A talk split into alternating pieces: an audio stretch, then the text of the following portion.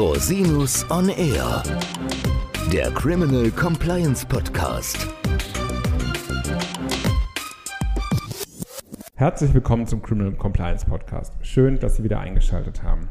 Heute geht es noch einmal um das Thema Compliance und ESG. Und zwar darf ich Ihnen ein weiteres Gespräch mit Dr. Ivana Mikicic vorstellen, das wir auch im Rahmen des Podcasts von Frau Dr. Mikicic geführt haben. Viel Spaß dabei. Wenn Sie Fragen oder Anmerkungen haben, wenden Sie sich jederzeit gerne an mich unter info at rosinus-on-r.com. Bis zum nächsten Mal. Ich freue mich auf Sie. Christian, lass uns über etwas sprechen, was du schon sehr lange und erfolgreich machst. Und ähm, ich denke, was derzeit an der Schwelle zu einer Zeitenwende angekommen scheint. Compliance. In deinem Fall sogar Criminal Compliance. Sag mal, was ist denn das? Ja, das ist eine spannende Frage, was Compliance eigentlich ist. Also to comply heißt ja befolgen. Und wenn du jetzt einen Mediziner fragst, was Compliance ist, sagt er, nimm deine Medikamente ordentlich. Das meint natürlich nicht das, was wir da eigentlich machen, sondern wir schauen gemeinsam mit unseren Mandantinnen und Mandanten, dass im Unternehmen Straftaten, Ordnungswidrigkeiten oder sonstige Rechtsverstöße verhindert werden.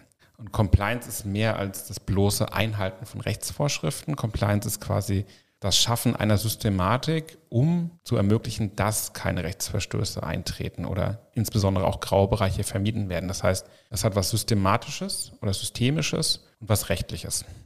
Und Criminal Compliance, da geht es halt dann konkret um die Straftaten. Mhm. Nachdem du das ja jetzt schon wirklich lange tust, äh, das bewirkt ja auch in aller Regel, dass Unternehmen sich intern systemisch, wie du sagst, auch anders aufstellen. Beobachtest du Veränderungen, also etwa im Verhalten der Unternehmen, die du berätst? Ja, die Verhaltensveränderung ist auf jeden Fall der Gestalt, wenn man vielleicht mal differenziert zwischen den verschiedenen Unternehmenstypen, mit denen wir so zu tun haben. Häufig ist es ja der gehobene Mittelstand. Ich nenne es jetzt mal Unternehmen zwischen 500.000 Mitarbeitenden und 5.000 bis 10.000 Mitarbeitenden international aufgestellt. Das ist der typisch deutsche Mittelstand, häufig Familienunternehmen. Da bemerke ich insoweit einen Kulturwandel, dass die, ich sag mal, neue Generation, die jüngere Generation, unser Alter sozusagen, mhm. jetzt an der Macht ist oder an die Macht kommt und mhm. die haben eine ganz andere Beziehung auch zum Thema Compliance oder zum Thema Rechtstreue. Das merkt man. Und dann gibt es natürlich die Großkonzerne, ich nenne es jetzt mal so börsennotiert oder Investoren geführt, die das Thema natürlich auch aus Anlegersicht oder aus Investorensicht oder Kapitalmarktsicht ohnehin auf dem Schirm haben und die dann natürlich schon sehr viel weiter sind als viele mittelständische Unternehmen. Und diese Entwicklung wird befeuert durch verschiedene Faktoren. Einmal vielleicht auch die Presseberichterstattung über Vorfälle, also gerade kartellrechtliche oder in Antikorruptionsthemen, die in der Presse sind, die vielleicht auch bei Wettbewerbern auftreten, die dann die Mandantinnen und Mandanten alarmieren oder auch ein eigenes Thema, was also ehrlich gesagt häufig der Auslöser für ein Compliance-Management-System ist, ist ein eigener Vorfall im Unternehmen. Aber es gibt natürlich auch die gesetzlichen Entwicklungen und die auch auf internationaler Ebene stattfinden, insbesondere Hinweisgeberschutz, also Whistleblowing, oder ja andere Themen, regulatorische Themen, die wir ja aktuell Lieferketten, Sorgfaltspflichtengesetz, die momentan natürlich in aller Munde sind und die eben auch die Unternehmen verpflichten, entsprechende Compliance-Maßnahmen aufzusetzen. Ja, das, da stellt sich dann genau diese Frage, nämlich welche, welche Faktoren treiben denn die Veränderungen bei Fragen der Unternehmenscompliance? Du hast schon einige genannt. Nachfolgen vor allen Dingen bei, bei mittelständischen Unternehmen, aber sicher auch bei großen Konzernen. Genau, und ich, ich glaube, diese gesetzgeberischen Trends, die ja auch Ausfluss eines gesellschaftlichen Trends sind, die Nachhaltigkeit, die Verantwortlichkeit und wächst, also das Interesse daran, auch an für Mitarbeitende oder Kunden mit einem Unternehmen zusammenzuarbeiten, das sich auch im Bereich Compliance ordentlich aufgestellt hat, ist enorm. Also gerade große Unternehmen verpflichten ja auch ihre Lieferanten stark mhm. auf die Einhaltung von Compliance-Regeln. Und durch diese Lieferketten-Thematik, die jetzt auch ansteht, wird das natürlich nochmal verstärkt. Ja. Mhm. Also ich denke, auch das Thema Sanktionen aktuell im Hinblick auf Russland insbesondere hat den Blick auf Compliance und Prozesse, um eben Compliance-Vorschriften einzuhalten, nochmal geschärft. Mhm. Also man würde das als sicher als multifaktoral bezeichnen, genau. was, da, was da derzeit gerade passiert. Äh, beobachtest du, dass es mittlerweile so etwas wie einen definierten Goldstandard für Unternehmenscompliance gibt? Oder sind die Veränderungen, die das alles treiben, einfach zu stark derzeit? Es wäre schön, wenn es sowas wie einen Goldstandard gäbe. Es gibt ja. ja. verschiedene Versuche. Die ISO hat versucht, einen Standard zu entwickeln in bestimmten Bereichen. Dann der IDW PS 980, glaube ich, von den Wirtschaftsprüfern versucht, in die Richtung zu gehen. Es gibt verschiedene mittelständische Standardisierungsmaßnahmen, auch von Handelskammern. Es gibt natürlich wie immer Trends und natürlich liegt all dem auch die angloamerikanische Sichtweise zugrunde. Also wenn das amerikanische Justizministerium Richtlinien zur Einführung mhm. von Compliance-Programmen rausgibt, dann können wir uns hier auch in Deutschland oder in Europa auch daran orientieren, weil das meistens sehr gut ist und auch gute Hinweise gibt. Also es gibt gewisse konsensuale Strukturen, aber eins ist klar, eine gute Compliance im Unternehmen hängt sehr stark davon ab, welche Risikoexposition ich habe. Das heißt, mein Petitum ist immer nicht gucken, was machen die anderen, erstmal gucken, was habe ich eigentlich selbst für Risiken. Da braucht man eine ordentliche Risikoanalyse, die meines Erachtens auch gesetzlich so vorgegeben ist. Auf der Grundlage kann ich dann Maßnahmen einführen. Und empirisch nachgewiesen der wirksamste Faktor zum Thema Goldstandard ist immer noch Tone from the Top, die Unternehmenskultur, die integritätsförderliche Unternehmenskultur. Und da gibt es mittlerweile auch Möglichkeiten, das zu messen. Nun gibt es drei große Buchstaben und die werden in der Wirtschaftsfachpresse, in der Investmentszene und äh, immer mehr sicher auch in der öffentlichen Wahrnehmung größer und größer. Give me an E for environmental. Give me an S for social. And give me a G for governance. Ein neues Thema für dich, ESG oder alter Wein in neue Schläuche nur verpackt? Das ist auch eine spannende Frage. Also ESG ist sicherlich umfassender als Compliance. Es geht auch darüber hinaus, glaube ich, zu sagen, ich halte jetzt halt die Umweltvorschriften ein oder die öffentlich-rechtlichen Vorschriften. Das ist ein, eine globale Sicht aufs Unternehmen und verbindet eben viele Aspekte, die dann doch wieder miteinander zusammenhängen oder ähnliche Strukturen erfordern, sodass man manchmal auch zwei Fliegen mit einer Klappe schlagen kann. Das heißt, für mich ist ESG mehr als nur alter Wein in neuen Schläuchen, sondern eine, ein gutes Schlagwort, um notwendige oder Veränderungsprozesse in Unternehmen im Hinblick auf Nachhaltigkeit, Compliance, Rechtstreue, Integrität zu befördern. Mhm. Und deswegen finde ich das einen sehr guten Ansatz und sehe auch, dass wir auch als Wirtschaftsstrafrechtler oder Compliance-Anwälte da auch einen guten Beitrag bringen können. Aber das können wir nicht alleine. Auch eure Disziplin ist da ja ganz stark gefragt, um da entsprechend Input zu geben. Das ist ein interdisziplinäres, globales Thema. ESG Reporting wie sind wir an diesen Punkt gekommen? Mit dem G für Governmental fing es an. Der Sarbanes-Oxley Act, ein US-Bundesgesetz, sorgte im Jahr 2002 dafür, dass Prüf- und Berichtspflichten für börsenorientierte Unternehmen nicht nur in den USA eine neue Richtung nahmen. Responsible Investments und Sustainability waren bis dahin allenfalls Experimentierfelder der datengesteuerten Finanzanalyse gewesen, weit entfernt von einer normbasierten Festlegung von Berichts- oder gar von materiellen Handlungspflichten. Der Niedergang des Energieriesen Enron zeitgleich mit anderen Unternehmensskandalen lenkte zur Jahrtausendwende den Blick auf die Rolle, die daten- und informationsbasierte Unternehmensprüfungen für eine gute Unternehmenspraxis spielen. Die weltweite Finanzkrise der Jahre 2007 bis 2009 führte zu wachsendem Unbehagen über zunehmende soziale Ungleichheit. Nicht nur across the globe als Folge der Globalisierung von Wirtschaftsströmen, sondern auch tief durch differenzierte Gesellschaften hindurch.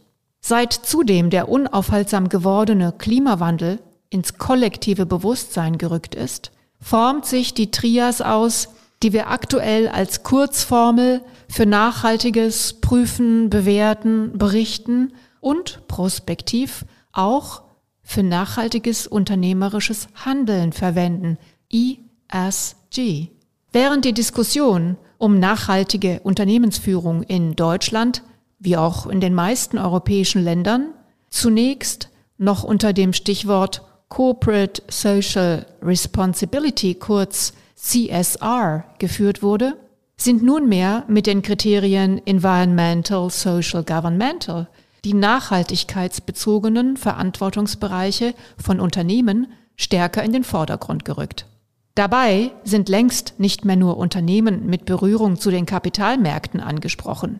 Nicht nur qualitativ, Auch quantitativ dehnt sich der Trend 20 Jahre nach Sarbanes-Oxley stetig weiter aus. Mehr Daten, mehr Verantwortung, mehr Pflichten und deutlich mehr Verpflichtete.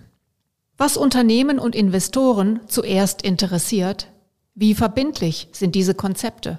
Dem CSR-Konzept, das im Wesentlichen auf der Idee der Selbstverpflichtung beruhte, fehlte über lange Zeit eine verlässliche und damit berechenbare Verrechtlichung. Nun stehen konkrete gesetzliche Änderungen an, die darauf abzielen, ökologische und soziale Aspekte in einer als nachhaltig angelegten Unternehmensführung zu stärken.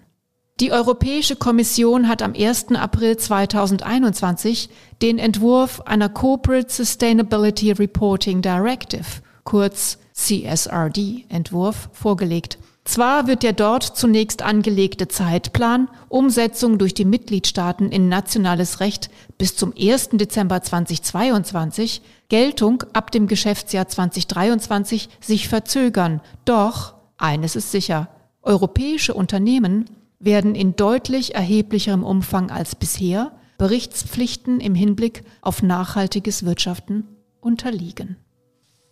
Ja, jetzt haben wir uns das auch noch mal ein bisschen systematisch reingezogen. Christian, weiter. Beobachtest du in deinem Mandantenkreis und in deinen Netzwerken, dass das Thema ESG schon an Fahrt aufnimmt? Ja, ich glaube, das ist aktuell das Hot Topic sozusagen. Mhm. Also sowohl in Beraterkreisen als auch in Mandantenkreisen wird man immer wieder auf das Thema angesprochen. Man muss sich auch die Frage stellen, wie man sich da entsprechend dann aufstellt, weil einfach die Nachfrage da ist. Ich denke, das ist tatsächlich ein Thema, was ja jetzt immer stärker in den Vordergrund rücken wird in den nächsten Jahren. Ja, ja, wenn ich äh, an unsere gemeinsamen Gespräche und auch Beratungen zum Thema Compliance so zurückdenke, das ähm, Stichwort Prävention ja. spielt ja in der Compliance eine extrem große Rolle.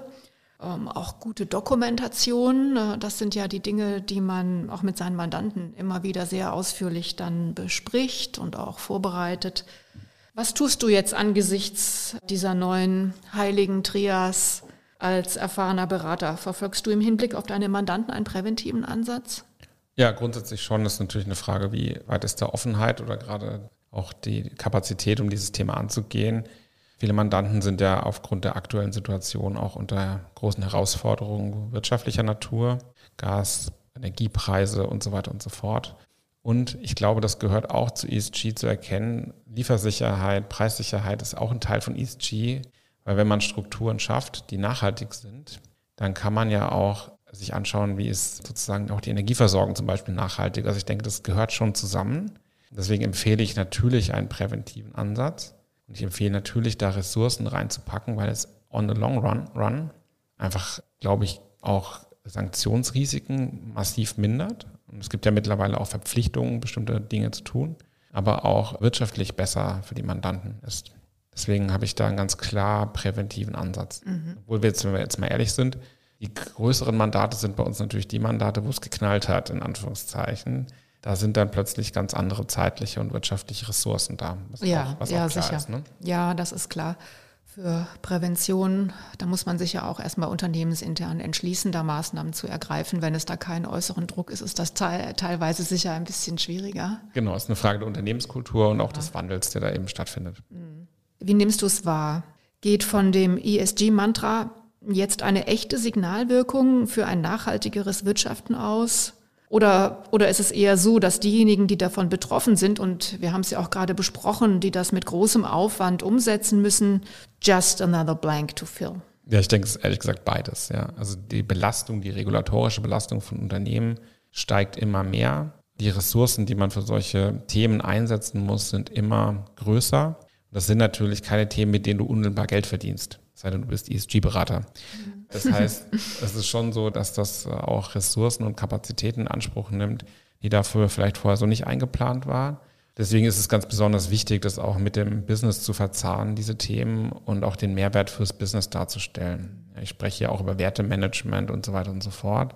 Wenn man das gut mit Unternehmenswerten verknüpft, kann man da auch einen großen Mehrwert fürs Unternehmen schaffen. Und ich glaube, auf dem Bewerbermarkt ist das ein wichtiger Aspekt, denn die jüngere Generation, ich sage jetzt mal in Anführungszeichen, legt da aus meiner Erfahrung großen Wert drauf. Ja, das kann ich bestätigen. Also darauf wird man man angesprochen. Als äh, Kanzlei, die Environmental and Regulatory berät, insbesondere. Absolut. An der Stelle hat sich ja auch ein bisschen geändert. Ne? Also wenn man vor mehr als 20 Jahren, so wie ich, angefangen hat, in dem äh, Rechtsgebiet Umweltrecht zu beraten, war das eigentlich ganz klar. Es gibt zwei Fronten.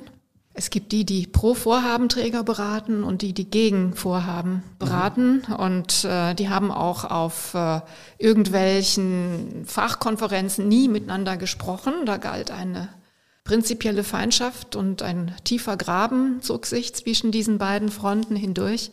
Das kann man so heute nicht mehr leben. Und es ist auch nicht mehr so. Ähm, von daher ja. hat sich da doch ganz schön was verändert. Das macht ja auch irgendwie gar keinen Sinn. Also nein, nein. Fronten aufzumachen macht generell wenig Sinn. Und ich glaube, mit dem Blick in die Zukunft macht es immer weniger Sinn. Deswegen ist es gut, wenn da alle an einem Strang ziehen. Man würde sich nur wünschen, auch von gesetzgeberischer Seite, dass die Regelungen ein bisschen klarer, konziser und nicht so belastend sind. Weil teilweise ist natürlich die Überregulierung auch ein echtes Thema für unsere Mandanten. Ja, das ist wohl so. Aber du hast ja schon die ESG-Beraterinnen und Berater angesprochen. Gibt es, glaube ich, auch schon. Ja, ja. als, eigenes, Feld, ja. als eigenes äh, sich ausbildendes Fachgebiet. Die profitieren natürlich davon, aber am Ende sind das die Einzigen, die das tun. Da gebe ich dir recht. Zum Abschluss dürfen wir ein bisschen philosophisch werden. Oder oh, freue ich mich aber. Mhm. Erst werden wir von eifrigen Regulierern zur Rechtstreue aufgerufen. Und Compliance heißt ja nichts anderes als Rechtstreue, was ja an sich eine Selbstverständlichkeit sein sollte. Jetzt sollen die Unternehmen, insbesondere die Finanzindustrie, die Welt retten. Der Economist hat ja schon spöttisch getitelt The Savior Complex. Was kommt als nächstes auf uns zu? Also erstmal die Frage, wer soll sonst die Welt retten? also, die Regierungen, glaube ich, können das nicht. Die sind gebunden an ihre Grenzen. Internationale Organisationen stehen auch, glaube ich, vor der Komplexität, dass die Entscheidungsfindung, glaube ich, nicht so einfach funktioniert, wie sie funktionieren sollte. Viel Lobbyismus. Das heißt, ich finde es aus gesetzgeberischer Sicht sinnvoll, quasi die Privaten damit zu belasten. Einfach weil es dann durchsetzungsstärker ist. Dann kann man nämlich sanktionieren, wenn es nicht läuft. Das ist einfacher. Deswegen, und es ist auch tatsächlich eine gesamtgesellschaftliche Aufgabe. Insoweit macht es Sinn, aber es führt natürlich zu diesen Auswüchsen der Regulierung. Was als nächstes kommt, ich glaube, das wird sich nochmal massiv verstärken. Die Wirtschaft ist derart globalisiert, was wir ja in den letzten Pandemiejahren und jetzt auch mit dem Ukraine-Krieg sehen, was für Auswirkungen auch solche Dinge auf uns, unser alltägliches Leben haben können, können wir jeden Tag beobachten. Das heißt, ich denke, man wird gar nicht drum rumkommen, auch als, ähm, dass man quasi Unternehmen international noch stärker in die Pflicht nimmt weil die eben die wirtschaftliche Durchsetzungskraft haben. Und das wird dann natürlich mittelbar auch auf die Kundinnen und Kunden abgewälzt, weil irgendjemand muss das ja bezahlen und es wird letztlich, wenn man keine Steuererhöhung machen will, dann halt der Kunde oder die Kundin machen müssen über die Preise der Produkte. Und so wird es meines Erachtens, und das ist natürlich jetzt nur ein Blick in die Glaskugel, aber ich könnte mir vorstellen, dass das so läuft. Danke, Christian. Gut gebrüllt, Löwe. Vielen Dank, liebe Ivana. Hat Spaß gemacht. Der Podcast stellt lediglich einen allgemeinen Überblick über rechtliche Themen dar und ersetzt selbstverständlich keine Rechtsberatung zu konkreten Fragestellungen im Einzelfall. Bei Fragen wenden Sie sich an Rechtsanwältinnen und Rechtsanwälte Ihres Vertrauens, natürlich auch gerne an uns. www.rosinus-on-r.com oder unter www.rosinus-partner.com.